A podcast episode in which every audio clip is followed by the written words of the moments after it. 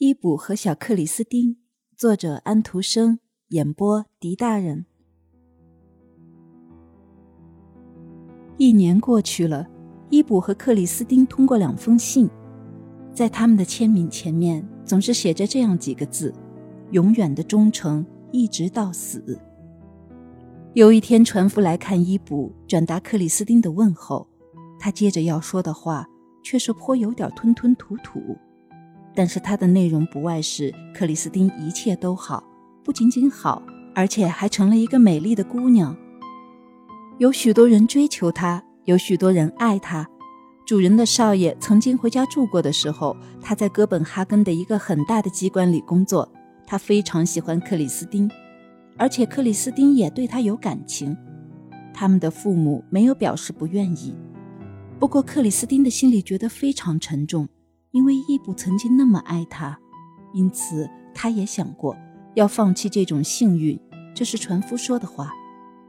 起初，伊布一句话也不说，但是他的面色却像白布一样惨白。他轻轻地摇了摇头，然后慢慢地说：“克里斯汀不应该放弃他的幸运。那么，就请你写几句话给他吧。”船夫说道。于是伊卜就坐下来写，不过出乎他的意料之外，他不能把自己的话语连成句子。他开始涂涂改改，然后把整张纸撕掉了。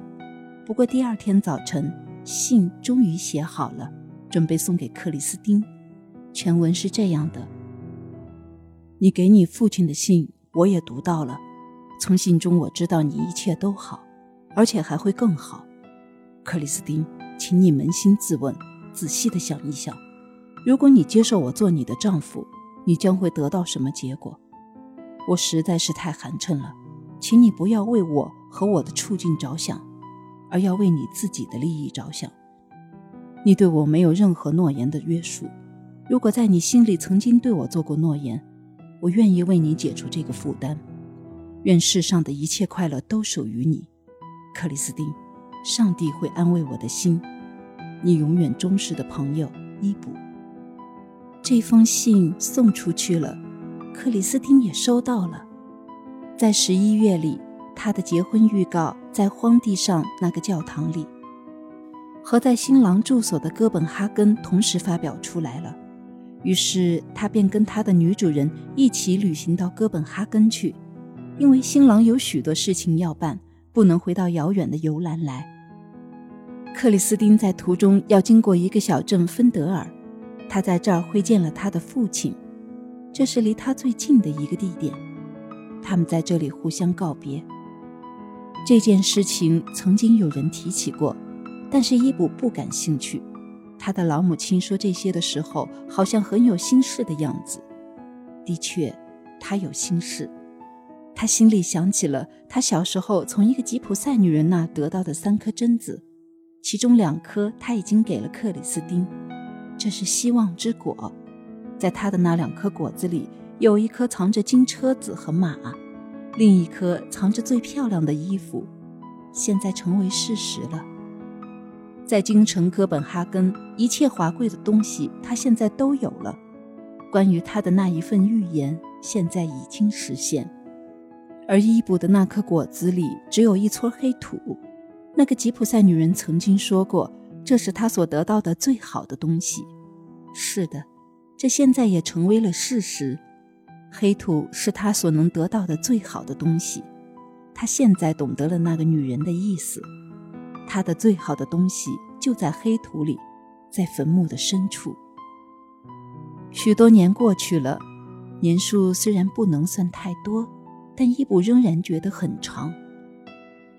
那对年老的旅店夫妇先后去世了，他们的全部财产几千块钱都归他们的儿子所有。是的，现在克里斯汀可以有金车子和许多漂亮的衣服。在随后的两年内，克里斯汀没有写信回去。当他父亲最后接到他的一封信时，那不是在快乐中书写的。可怜的克里斯汀。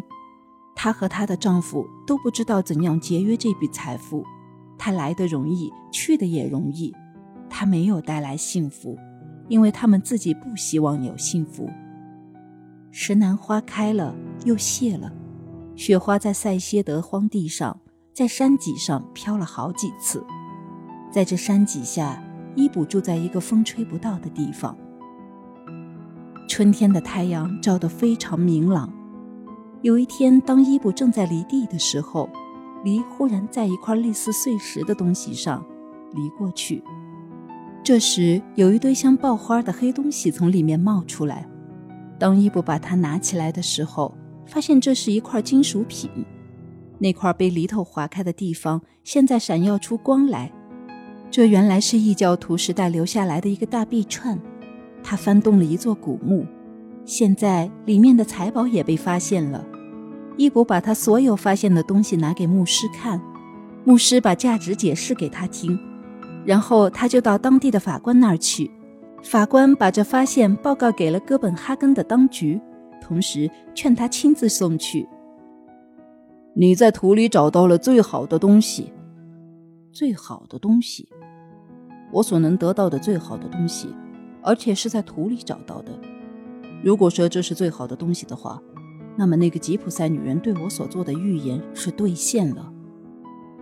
于是，伊布从奥胡斯乘船到皇家的哥本哈根去。他以前只渡过古德诺河，所以这次旅行对他来说等于横渡一次大洋。